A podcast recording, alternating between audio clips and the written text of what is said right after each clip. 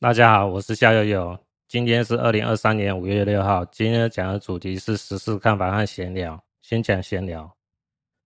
上一次更新是四月二十四号。本来想说隔个几天去看中医的，但是我妈说夏悠悠你的咳嗽没有好，赶快去看中医。所以我在更新上一期的时候，下午就去看中医。换另外一家，那家中医感觉还不错啊哦，吃起来效果也是有比较好一点。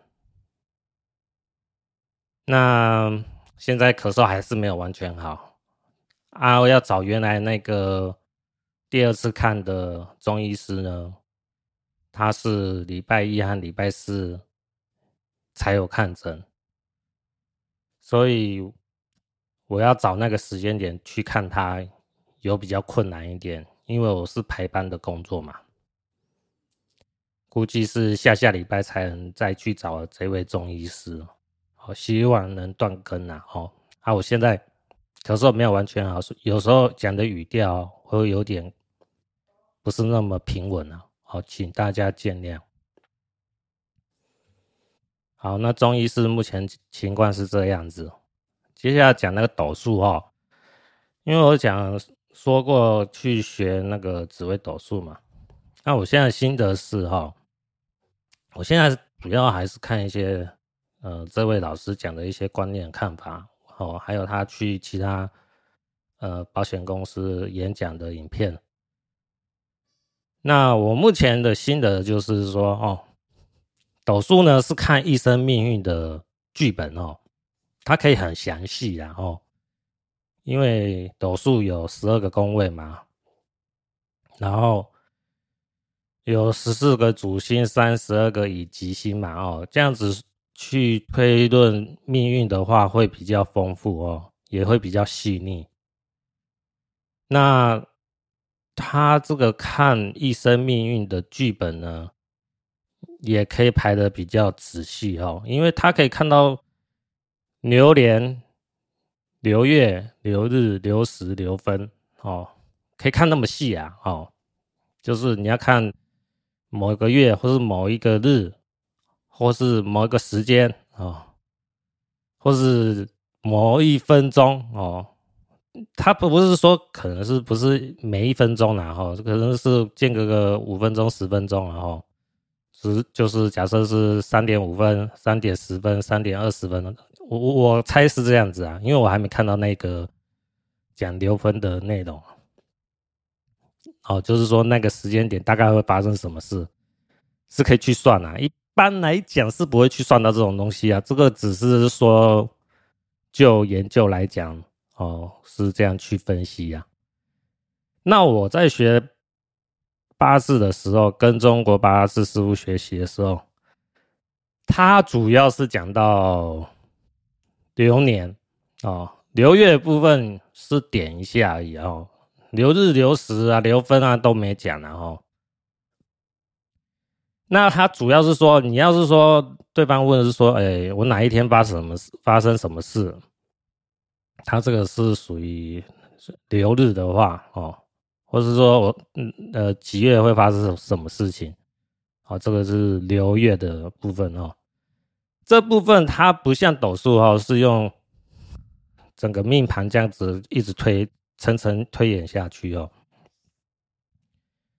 像八字的话哦，它是说呃问事的部分哦，就是说某月发生什么事，某一日发生什么事，这是问事的部分哦。这个就是用卜卦的方式去算哦，就是时空八字哈，八字时空卦哦来看。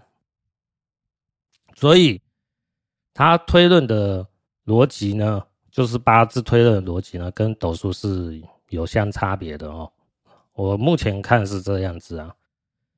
那斗数呢，就是看一生命运的剧本。那八字看什么呢？八字是看一生命运的格局高低哦。这位斗数老师他也讲得很明白哦。斗数虽然可以推论很细节哦，但是你要看一个。人的时运哪时候是高峰，哪个时候是低峰？哦，看不是那么容易看。那八字呢，确实他要去判断时候，它是一生格局的大方向哦，可以看得很清楚哦，因为它很简单嘛，就八个字嘛。你只要掌握这八个字以后，就很容易去判断哦。比如讲，你如果是学呃格局和旺衰这个门派的话哦，因为我讲过，我有看到这个门派啦哦，他就是看大运哦，就是用年月日时的月令推演出来的大运哦，去看这个大运哦，就可以判断是说哦，这个走金运啊，走水运啊。是好还是不好？那就是看你八字格局要需不需要金运啊，还是需要水运啊？啊，如果你不需要金运，而是走金运的话，那就是走水运了。哦，它的判断逻辑会比较简单呐。哦，那我自己学的八字的门派呢，它不是看八字的月令所衍生出来的大运，它是直接看你。呃，你八个字哦，每个字都代表一个时运哦，就是年柱、月柱、日柱、时柱哈。年柱就是一到十五，月柱就是十六到三十，日柱就是三一到四五，时柱就是四六到六十。好，那是以以此类推啦哦。那这样子看的话，会比较精准哦，因为它不是用月令衍生出来的大运哦。那当然，它还有另外一种额外的看法哈，另外一种大运。这个大运，嗯，有缘再说啦哦，我还不想讲哦。那会判断的更精准哦，那就可以。区分出同年同月同日同时出生的人，他的命运有什么差别？比如讲，呃，我校友有就是一九八一年出生的，我上一个八字就是一九二一年，那我在上上一个八字好像是间隔个一百八十年还是两百四十年哦，因为。为什么八字会间隔那么久啊？因为八字是看那个节气的哈，跟斗数看农历哈是有差别的哈。那八字看节气呢，它这一个相同命盘出现的几率会很低。哦，那就是说，一九二一年的肖友友跟我一九八一年的肖友友命运会相同吗？看起来八字是相同，但是成就还是有蛮大差别哦。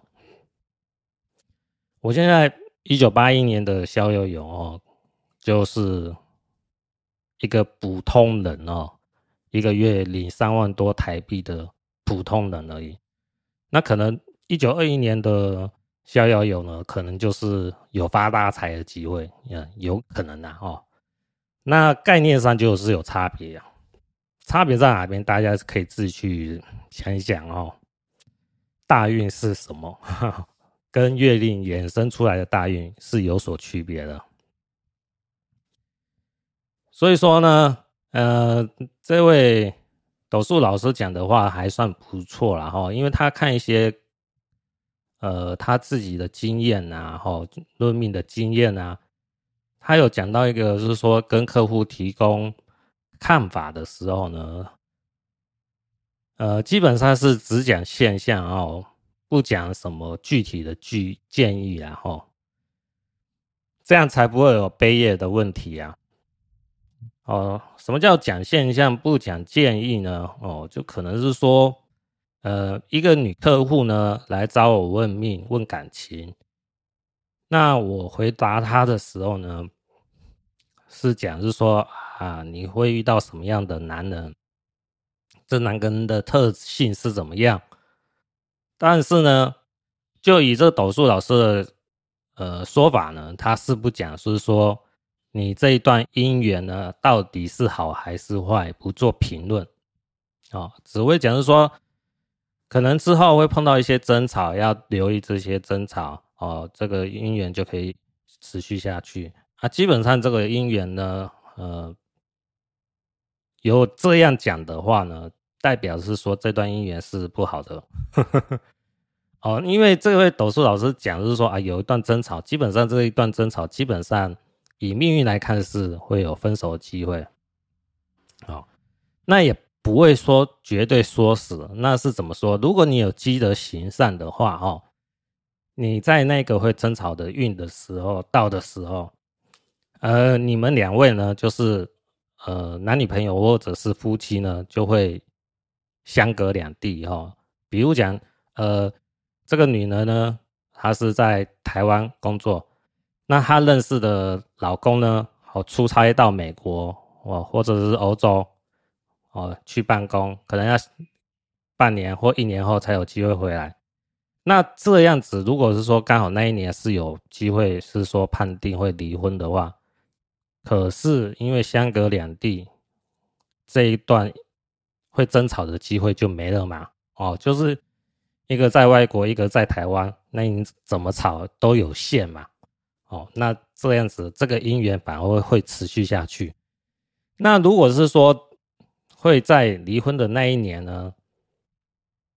啊，因为是说双方都没有积德行善哦，就会按照着命盘哦，也就是命运的方向在走，就是夫妻呢都在同一个屋檐下呢，看到彼此都不顺眼。挑彼此的毛病呢，互相骂来骂去啊，或者甚至是动手打来打去哦，那就造成是说双方造成无可挽回的余地，就开始哦互相提告，甚至离婚哦，官司都会出现哦，就是这样。所以就这位紫微斗数老师的说法呢，有没有积德行善，甚至呃是有差的哈。那怎么积德行善呢？这位老师呢，他提出一些呃建议哈，就是呃捐棺哈，就是捐棺材，然后就是给那些没有名字的哦无名尸体啊，呃，就是提供给棺材给这个尸体呢去烧哈，就是让他有一个容身之地的最后的体面呢。哦，这是一种积阴德的方式。哦，再来就是捐米啊，哦，还有就是说，呃，捐给弱势团体啊，哦，还有就是做志工啊、义工啊，哦，志工就是类似那种交通义警啊，哦，或者是说学校的那种指挥交通的看护妈妈之类的，哦。就是对社会有付出的志工啊，吼。那我自己呢，是从月捐七百块钱，现在是有再加个五百块钱，是一千两百块钱。那我还在打算哈，可能这几天吧，哈，就又再去定期定额哈，不是存钱了啊，再捐个两千四啊，哦。预计是希望能达成一个月捐三千六，然后那基本上就大概就是我月收入的十分之一哈，就可以做到呃积德行善，替自己呃改善命运的哦方法哦，这是这位紫薇斗数老师提供的建议。我觉得他提出来这个建议还算蛮中肯的哦，我也蛮认同的，所以我也想往这个方向来做哦。那我可能这样做有多大改善？嗯、也也不会想那么多啊，因为我一个月领的薪资就三万多块钱，也很难是说哈。每个月捐捐个三千六，十分之一的收入，然后我就呃有机会变成一个月四万多或者五万多哦，这个是蛮奢想的哦，我也不敢想那个方向啊，不大实际哦。那我比较想往的方向就是说，我每个月的存款收入呢哈，能持续的稳定成长，这样就好了哈，不会乱花钱哈。虽然最近还想打算是花其他的花费哦，那因为这个可能都是我觉得还必要花费，待会再讲哦。所以说我是往这个方向走了哈，因为这个紫微斗士老师呢有说到说你命盘中呢哈，你的命宫啊哦，官禄宫啊，呃财帛宫啊哦，迁移宫啊哦，这四个宫位如果你有劫空。地空、地劫，哦，这三个哦，以吉星啊，哦，你的钱财的花费会，呃，蛮大的、哦，就会有容易破财的情况。啊，我命中是有这个情况，然后就是有这种乱花钱的习惯，然后，那你如果有月捐哦十分之一收入的话，哦，基本上就可以改善这种。问题哦，那我也希望是说，如果月捐三千六哈，能改善这个问题也不错啊，对不对？啊，起起码我的收入可以，不是说收入啊，就是说我的存款能持续稳定增长也还不错啦哈。我是往这个方向走了哈，提供给大家做个参考哦。因为这位紫微斗数老师也讲个实在话啊，他说如果你是年收入一千万的话，如果你一年才捐个几万块钱哦，才哦，这个是相对的比例性来讲哦。那这位紫微斗数老师说，你要是说改善这种呃命中的那种破财现象的哈，呃就不大大了哈。呃，基本上你月年收入有一千万的话。你你一年的捐款金额哦，要达到一百万哦，才有意思啊！哦，那当然，这个是这位紫欧斗数老师他提出他的心得哈，哦，要不要这样做，大家自己评估哦。我也没跟大家想说要捐哪个单位，自己去思考哦。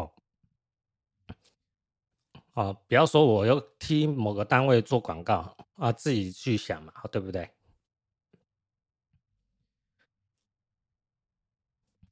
那我是在想，是说这个是应该是改善命中空亡的现象哦。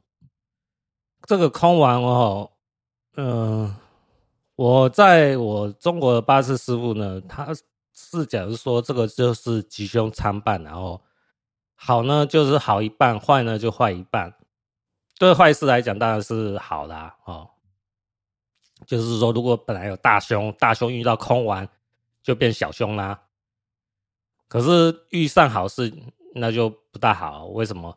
本来是大吉，就变成小吉啊，哦，就是这个这种概念哦，就是好好一半哦，坏一半哦，就是这种概念。那我遇到的大六壬老师呢，他是讲好像是。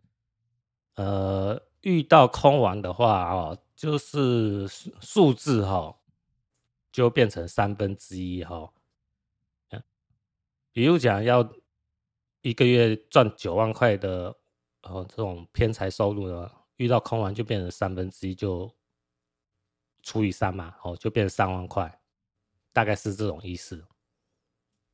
那我看那个紫微斗数呢。它在那个地空啊、地劫啊、劫空啊，哦，这应该是属于空亡性质的星曜哦，影响到命盘的话，哦，就是命宫、迁移宫、财帛宫、官禄宫、三班四正这四个宫位的话，对命主就有空亡的影响。那紫微斗数老师他的说法就是说，你积德行善呢，哦，做善事这种行为呢。就可以化解这种空亡的这种负面效应哦。那我看呢，他是以这种十分之一的收入哦来化解。那我们要以比较是说，比较是以一种思维来看哦，不要是说以钱的价值来看，我们要去想哦，我们的收入的来源呢，是用我们的时间来换取金钱。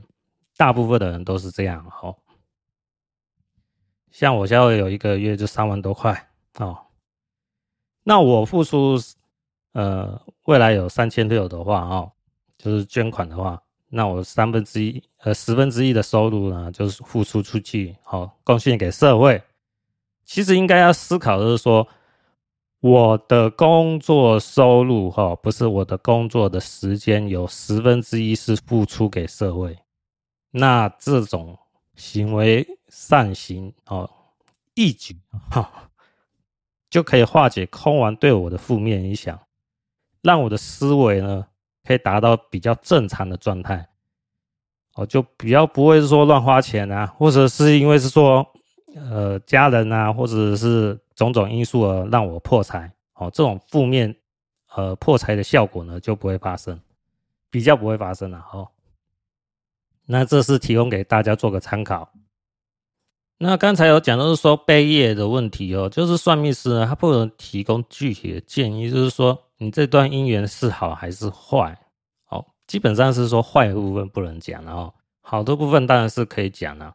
因为好就是锦上添花嘛，坏的话就是你插手介入不好的姻缘，那那这种负面的效果呢，就会，嗯，你也可以讲的是比较通俗的说法，就是冤亲债主会找你麻烦，哦，因为本来可能是哦有一段婚姻哦，这个女的可能会受到家暴，哦，假设是有这种命理的。特性呢，可以在命盘上看到。那你跟这个女的在婚前就说这个男的会家暴，对你会有不好的影响。那正常来说，这个女的当然就是，如果审慎评估后，还听你命理师的话，逃过这一劫。那这个家暴男，虽然可能哦，他找不到你这个命理师来报复你，可是他命中哦，这个女的。她的冤亲债主本来就等着要看这一场好戏嘛，哦，就是这个女的冤亲债主呢，哦，就是她往事呢，她造的孽，哈，惹的一些冤魂，哦，孤魂野鬼，哈，或者是说债主呢，本来想要看是说这女的被人家糟蹋，被人家打，哦，甚至是杀害，竟然因为你这个算命师呢，哦，多此一举，哦。就是插插嘴嘛，哦，插入他人事务，哦，那就变成算命师就会变成哦，公亲变成事主，哦，惹了无妄的之灾，哦，就会有这种不好效果。就是说，这些冤亲债主本来等着要看好戏的，结果好戏没看到，那好戏没看到，就是找这个算命师，哦，谁叫你要多管闲事？那我就找你算命师来。折磨你，哦，来出口怨气，哦，这个紫薇斗数老师他分享的内容，哦，给我的心得是这样子的，哦，那这位紫薇斗数老师他没有讲那么白了，哦，他只是说，嗯，他跟谁谁谁讲，哦，啊，一突然，哦，讲完以后，就是突然，哎，啊，可能是腰痛啊，肩膀痛啊，哈，不舒服啊。或是心情上呢，会变得很烦躁啊，哦，就会想要跟人家起冲突啊，就是跟人家哦有口嘴之争啊，哦，这个就是冤亲债主哦，因为在命主身上看到你这一位算命师破了他好事哦，这个冤亲债主就找算命师的麻烦哦，那这是分享给大家做个参考。那我在中国的八字师傅呢，他是没讲那么多哦。他因为可能是在哦中共管的社会里面呢，这些属于迷信的哦，因为冤亲债主啊，哈，这个神鬼之类的哦，属于迷信之类的哦。台面上是不允许百姓去迷这些东西，去信仰这些东西。所以有不少大陆人呢，他可能对这种事情呢，就不大会愿意多谈。那不代表这件事情是不会发生的哦，因为我有讲过嘛，我师傅就有讲过哦，就是算未来是可以算很准，算完未来的事呢，就要模棱两可，并且我的八字师傅呢也讲到是说哈，关于表达事情呢，我交不给你哦，交不了给你哈。你要自己靠自己了哈。我现在才有一些感受哈，因为我不是主要是靠算命来赚取收入的哦，因为我大部分都是做一般工作哈，基本工作来维生的哦。我基本上没有哦收命盘的收入来赚外快的哦。我可以很负责任跟大家讲，所以我功力很弱很弱，尽管我学了很多东西，但是学一学你没有用在实物上的话哦，你基本上学来学去很容易就忘记了，就有这个毛病哦。但是我就是有这种多学的性格了哈，我这个没办法，这是天性了哈，就爱学哈，然后又容易意忘哈，健忘。那我师傅呢讲到这种表达的事情哦，我自己现在的感受是什么？这种冤亲债主哈，就是你讲准命主未来的事情哦，就会让自己变衰哈。这种情况呢哦。我师傅是有提到，但是他没有明讲是冤亲债主问题，只是说你的运气会变衰哦，变差。那我现在的体会就是说，呃，这部分就是要你自己去算命以后，你才会逐渐体会到。但是我个人看法呢，我是比较赞成是说紫薇斗数老师的做法哦，他一开始就明讲给你哦。但是他也明讲哦，具体的说法怎么讲给客户听？比较委婉的说法，他是交给他的徒弟，然后就是他的门生呐，哦，那就是一般学生呢，他就是有点一下而已啊。但是我觉得这种有点一下哈，也比我哦在中国的八字师傅哈好很多哦。我凭良心讲，要这样。客观的、公道的讲，是说，总比我我在中国八字师傅说表达是靠你自己好得多吧？是吧？对不对？不会是说你要怎么去具体表达，对不对？具体表达是说，哎，我讲准了，我反而算命师虽然拿到一点点钱、哦，这个就是算命金嘛。但是我运气变差，反而这些钱我还破出去，那我拿这个算命姐的钱有什么意思？对不对？那你说又要是说模棱两可的讲给客户，这个拿捏怎么去讲？哦，这个就是有人带总比没人带好嘛，是不是？对不对？所以我目前看是说，紫微斗数老师在这一块上来说，是比我自己在中国的八字师傅好很多的地方。那这位紫微斗数老师呢，他还有讲一个概念哈，我也觉得蛮赞同哈，是跟命也有相关的哈，就是呃，对于男性来讲哈，嫖妓哈是不好的哈，虽然是说一嫖一下哈，爽个几分钟，但是呢。第一次嫖呢，大概会衰三个月了哈。那如果反复的嫖呢，大概会衰三年以上了哈。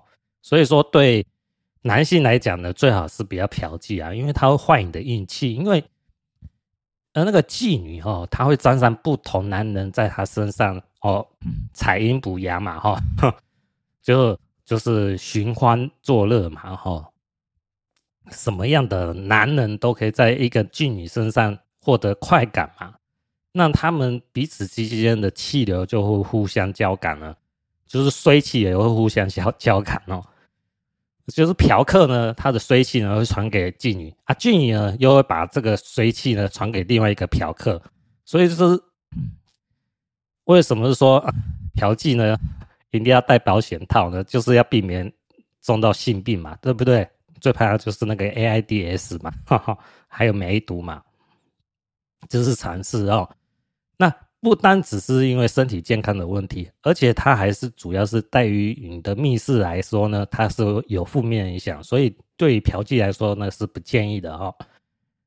那我也要凭良心讲，我也是没嫖妓，然后虽然是有想过这个念头，但是还是算了哦，因为怕怕的，就是怕那个这种性变哦，感染到身上很麻烦呐，哈，还是算了哈。而且我想想看，你嫖一下哦，爽个几分钟，两三千块钱就没了。那嫖一次，那个那我两三天工作那种辛苦的所得，就就就这样几分钟就没了啊。所以说，评估来说，我也是一个实务主义者哦。也觉得不划算，那就就算了 哦，还不如自己靠五指姑娘哈的解决方法，对不对？还比较省事一点哈。嗯，因为自己看一看就就是这样子嘛哈，大家都知道嘛哦，自我安慰啊，对不对？嗯，那。嫖妓呢，不是针对男生哦，对女女生来说也是一样哈。就是你如果是酒女哈，就是呃酒客在你身上嘛，你有做那种全套哈，男的会睡得快一点，女的会慢慢的睡了哈。所以说，对于男方还是女方来说呢，双方都不是好事哦。所以为什么是说妓女呢？有时有些妓女呢，她会做一辈子呢，就睡一辈子，也不是没有道理的哦，就是。你根本跳不了那个火坑哦，就是不是说，哎，我赚个三五年我就从良了，然后我就可以哦，有一个找一个好男人，就有一个好家庭哦，然后就可以过比较好的生活哦。可能有些妓女是这样想的，基本上呢，呃，这种做法是不大实际的哈，因为之前有讲过嘛，那个呃，紫微斗数老师说你从哦这个。呃，赚八大行业的钱，如果你赚一千万嘛，之后就要还六千万才能抵掉这个业力哈的负债哈。这种高利贷的负利业力呢是很难 偿还的啦哈。所以一般来讲，从八大行业赚到的收入呢，基本上过一段时间后就会赔掉哈。这个就是这个道理哈。我记得我之前有讲过嘛，就是年月日时的观念嘛哈，就是说。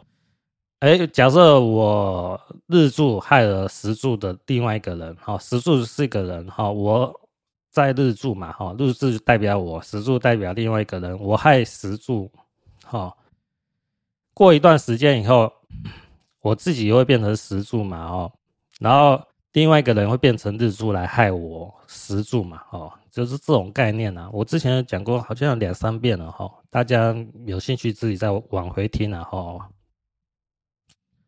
就是从命中有这种迹象呢，我就可以确定，就是说，像是这个紫薇斗数老师讲的话，我认为是可信的哈，所以讲给大家做个参考。好，接下来讲是冷气的部分哈，因为我刚才哈有一个中断哈，是因为是说我妈要洗阳台，因为呃我家阳台那边哈有一些小鸟会在那边拉屎哦。我们还要把那些鸟屎清洗掉哦，然后我就顺便把些东西清除掉哈。我清除掉的东西呢，就是我家有两台冷气哦，就是分离式的哈，室外机上面有那个遮阳棚哦。遮阳棚哦，我看那个网络上 YouTube 哈，那个名称叫做空调小教室哈，我蛮建议大家看的哈。因为我昨天大概看了五十来部哈，觉得东西蛮有层次的哈，蛮有料的。为什么讲说呃遮阳棚哈是要摘除掉哈？因为这个遮阳棚它是属于多余的哈。正常来情况来讲是这样子哈。因为遮阳棚呢，因为你你如果设在室外机上面哈，你看起来好像是说不会让它风吹日晒，对不对？但实际上是会有什么毛病？我们去想嘛，哈，热空气会上升，但是你有遮阳棚挡在 室外机上方，那是不是热空气就会积蓄在你的室外机那个跟遮阳棚之间，造成热气就会在你的室外机上面积留着。哦，久的话，哈，要是你的室外机的机台的品质不是那么优质的话，哈。你的室外机的，就是好像是叫蒸发机的部分，就是散热片的部分呢，就会因为热而先软化，再来脆掉。哦，那你这室外机排热的能力呢，就会越来越差。哦，这个是这个空调小教室的 YouTube 哦，提供给大家哦的这种知识。啊，那我讲给大家听，我也蛮建议大家看这个空调小教室哦。那我为什么会看这空调小教室呢？因为昨天五月五号嘛，哈，我我和昨天呢和今天我是休假嘛，那我昨天中午呢本来想要在我的房间睡觉哈，那睡觉的温度是三十一度，那我开冷气下去，吹了一个小时，还是三十一度，哇，我大概开到热到呆掉，然后受不了呢，就打电话给那个。原厂哦，原厂是说，大概可能要下礼拜哦才会安排技师过来看是检修是什么问题哦，看是不是冷媒出问题还是哪边出问题。那我就是在思考哦，嗯，是不是要考虑也要换个冷气呢？哦，啊，这个空调小小教室哈，空调小教室的 YouTube 呢，他呢他是讲到是说。他因为是以前呢是，呃，好像做了七年哦，就是他七年前就是踏入冷气维修了哦，现在主要是做呃冷气机清洗哦，因为呢他认为是说哈呃冷气的安装啊维修呢哦这部分有很大的风险哦，因为我们要知道是说台湾呢对公对于公安呢不是那么重视哦。所以说，呃，有些人的冷气机台哈，室外机架设的地方呢，是架设在很危险的地方哦。那要是说客户呢，不是很友善的让你架设一些哦安全措施的话，那其实室外的维修的或者是安装呢，是有很大风险。所以他宁愿呢少赚那些钱哦，宁愿去赚这种清洗的钱就够了。哦，因为赚那种室外的安装和维修，面临的风险呢，只要是说碰到一次呢，那基本上呢，就可以跟这个社会上说拜拜了哈。所以呢，他也是看得很清楚哈。那他，呃，有些地方呢，他讲的不会是说很明白哈，就是说，呃，就是哪几家品牌呢？哦，是。不推荐的哦，他只能隐晦的用一些昵称呢去指明，哦，道姓不能讲哦，就是昵称哈，那就是我自己看呢，大概是可以看得懂他是讲哪些品牌啊，哦，我自己感觉啦，哦，但不代表百分之百正确哈，他自己最后呢，哈是有推荐呃两家为主哈，我自己看呢是觉得。大家可以听听看哦，那是哪两家是蛮推荐的呢？一个是国际牌，一个是大金。那国际牌呢，它是比较建议是 K 系列，就是基本款的哈就可以了哈，因为 CP 值是最高。再往上呢，就是看个人的收入哈，那就看你自己要不要多花钱啦哈。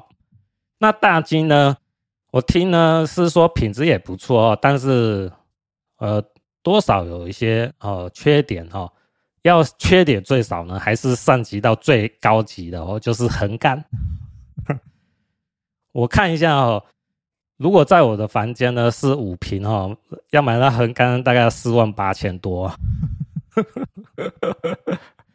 还蛮贵的哦。后来呢，我自己又再看一看哈，这个空调小教室的 YouTube 呢哈，它是。虽然主要是推荐是说，呃，国际牌，还有是说大金哈，这是因为他是说过往在清洗啊，哈的，还有客户反馈的经验，他自己有做数据分析统计，所以他主要推国际牌和单机。那我自己是评估呢，还有两个品牌可以是作为参考哦，一个是富士通，一个是三菱电机，哦，大家听清楚哦，是。三菱电机，好，不是三菱重工，好，是三菱电机。哈哈，我自己后来自己觉得看这些系列影片呢，我自己评估下来呢，还有两家呢是可以做参考，一个是富士通，一个是三菱电机。那富士通和三菱电机没有被呃这个空调小教室的 YouTube 所推荐，是因为是说三菱电机哈。它是因为是说只有全机三年保固后，保护时间是比较短的。那是怕是说，如果嗯，对于消费者来说，呃，机器有问题的话，哦，超过三年的话，那个事后的维修是一个问题，哈。尽管三菱电机的品质呢，哈，是好像是业界是属于排名前几名，哈，是属于非常好的，但是我们就是怕是说，哈，超过保固以后，三年以后，要是发生问题的话。那怎么办呢？哦，所以说三菱电机呢，可能就是呃，这位空调小教室呢，他没有提及的哦。那另外一个就是富士通哈，富士通它的保固呢很厉害哦，是全机十年哈。我我看网络上是这么讲的哈。那全机十年是应该是业界是数一数二好的啦哈。那好就是好在就是说它的机器品质也很好哦，用料佳哦。这个空调小教室呢，他也很觉得说很不错哦。富士通的用料很好，机器材质很好，没有偷工减料问题哦。富士通好好，但是呢，因为它是清洗冷气的师傅嘛，他是说富士通呢的机器呢不好拆卸哦，对于。清洗冷气的师傅来说呢，是一个困扰哦。就以他的立场来讲呢，呃，当然是越好拆的机器呢，他会比较喜欢推荐嘛，对不对啊？那他是希望是说，如果呢富士通能改善他那种拆卸外壳哈，让清洗冷气更容易的话哦，他会愿意让是说富士通排名第一推荐的哦那个冷气机品牌。那我自己评估以后呢。基于呃预算来讲呢，我个人呢会比较倾向于富士通啦。哦，那我是提供给大家做个参考哦。我自己想是说，假设我这一台呃冷气呢，因为买了大概十快十年了哈，要是维修呢，这次如果超过三千块五千块的话，我可能就想说算了哦，那还不如买一台新机器呢，还买，因为现在。好像在政府有补助哈，好像是六月中旬之前呢，还可以申请这个政府补助哈，最高有到五五千块了哦。那我看我那个富士通，如果装在我家的话，是四到六平的机器是三万四千块啊，三万四千块减掉五千块，还有两千两万九千块而已哈。就我来讲话，哎，我觉得富士通还算是不错选择，因为它有十年保固，而且它的耐用性好像评价很高了哦。所以说呢，我个人倾向会比较是富士通的哈，虽然它的清洗不是那么容易啊哈，可能清洗的方面的师傅呢不多哦，那就要看是说呃，然后可能要找就是找这种很专业的冷气师傅清洗，或者是说直接找原厂哦，看能不能解决这个问题。那既然耐操的话，我我比较喜欢呐哈。那至于。其他冷气机品牌呢，那就有很多内容呢是隐藏在这个空调小教室的影片当中哦，大家自己慢慢体会啦哈，我就不多讲了哈。为什么其他品牌没有受到推荐哦？大家要多多看那个影片哦，就可以知道答案了。我是蛮建议大家好好看这个空调小教室的影片的。那我刚才有讲到是说那遮阳棚的部分哦。我刚才都把它拆掉哦，因为我妈要清洗那阳台哦。那我因为看过那空调小教室哦，知道遮阳棚要那个拆掉哦，有有差哦，就是散热部分会更好。那另外一方面，在我家的情况呢，是因为有在那个我我把那遮阳棚拆掉后哦，看得很清楚，就是我家那室外机两台上面哦，都坑坑洞洞哦。那是在于为什么会有坑坑洞洞？因为鸟在那边拉屎啊。所以说哈，尽管我妈会一段时间把它清洗掉，但是鸟屎哦，你如果没有立刻清除掉哦，它腐蚀性还蛮强的哦。啊，因为是说遮阳棚哦，在我那个室外机上面有一个空间嘛，那一般来讲可能就是说鸟哦，要为了要躲雨啊，哦，要休息呀，就在那边躲雨，在那边顺便拉条，所以说增加了哦遮阳棚呢，会让这个。鸟类呢很喜欢在那室外机上面拉屎哦，这我家是有这个验证的哈，大家做个参考呢，就变成是说遮阳棚的必要性呢，其实不是很大哦。多花这笔钱，我是觉得是说可以省一省呐哈。我家是如此啊，其他地方是不是有更好的用处呢？这个也可能要请专家去评估了哦。那可是空调小教室它提供的看法呢，好像也不是很推荐遮阳棚啊哦。那大家可以看到他那个影片当中都有介绍到哦，这个就变成是说挡人财路嘛哦。那我基本上就是讲给大家哦，做个参考。哦，我也没赚这笔钱啊，对不对？我又不是做冷气的，对不对？我说我只是做基本工作而已嘛，啊、哦。那大家还是要多多看影片哦，吸收一些正确的知识呢，可以保护自己的权益哦。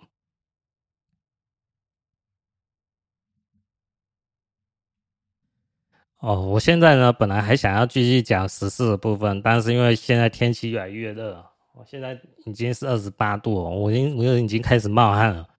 但是我的冷气机呢，还不是那么优哦，没有修好，感觉是还没好啦哦。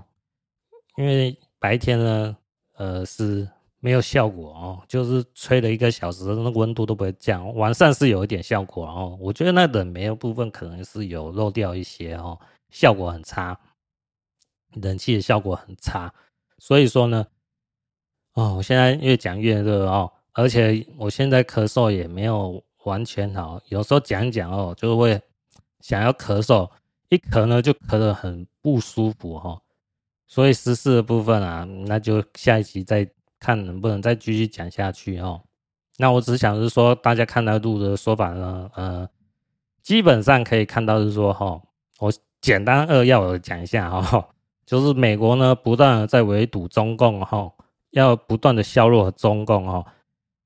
企图让中共因为受不了不断的削弱自己的实力呢，产生了反击的念头。哦，那反击的念头一达成、一实施的话，那基本上就是要跟美国宣战了、开战了。那美国呢，可能就会类似像是说，呃，类似呃。珍珠港、珍珠港事件，或者是呃九二一袭击这种事件，达成了开启战争的条件，开始对大国宣战啊、哦！美国现在就是都准备好了，就等中共出招。好、哦，目前看的局势就是这样，就是我不断的。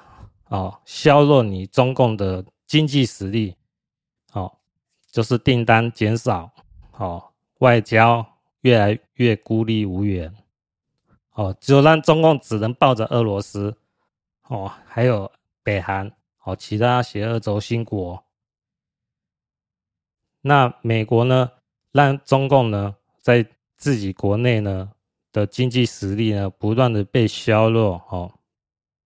最后造成习近平受不了，产生了激进的行动啊，就是类似九二一啊，或是珍珠港袭击事件，最后美国才可以开始全面战争。现在美国的大方向就是这么做，那我们可以看到这个时机点呢，越来越接近了哦。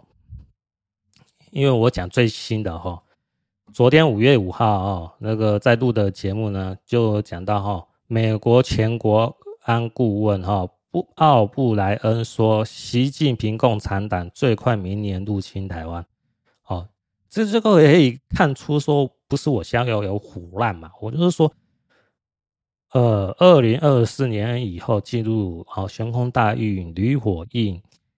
离为火，离为兵革，兵革为战争的意思哦。大家就可以验证是说哈，呃，我讲的有没有唬烂？哦，我我记得我好几期之前都有在讲，不是说录的 讲哈，我就讲出来。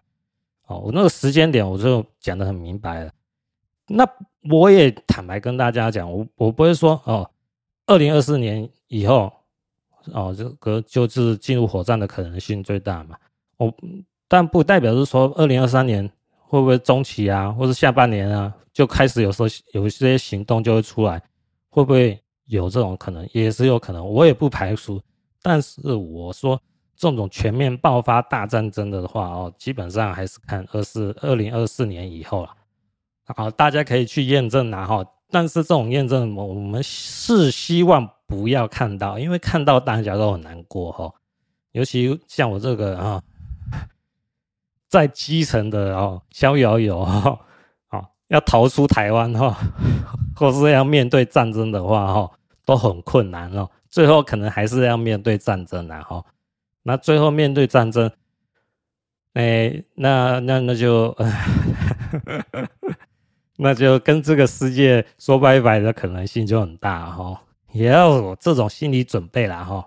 那这个就是先讲给大家哦，我就不多讲了哦，因为我现在的那个身体哦会想咳嗽哦，就不方便讲那么多，一讲哦就想咳嗽，很累了哦。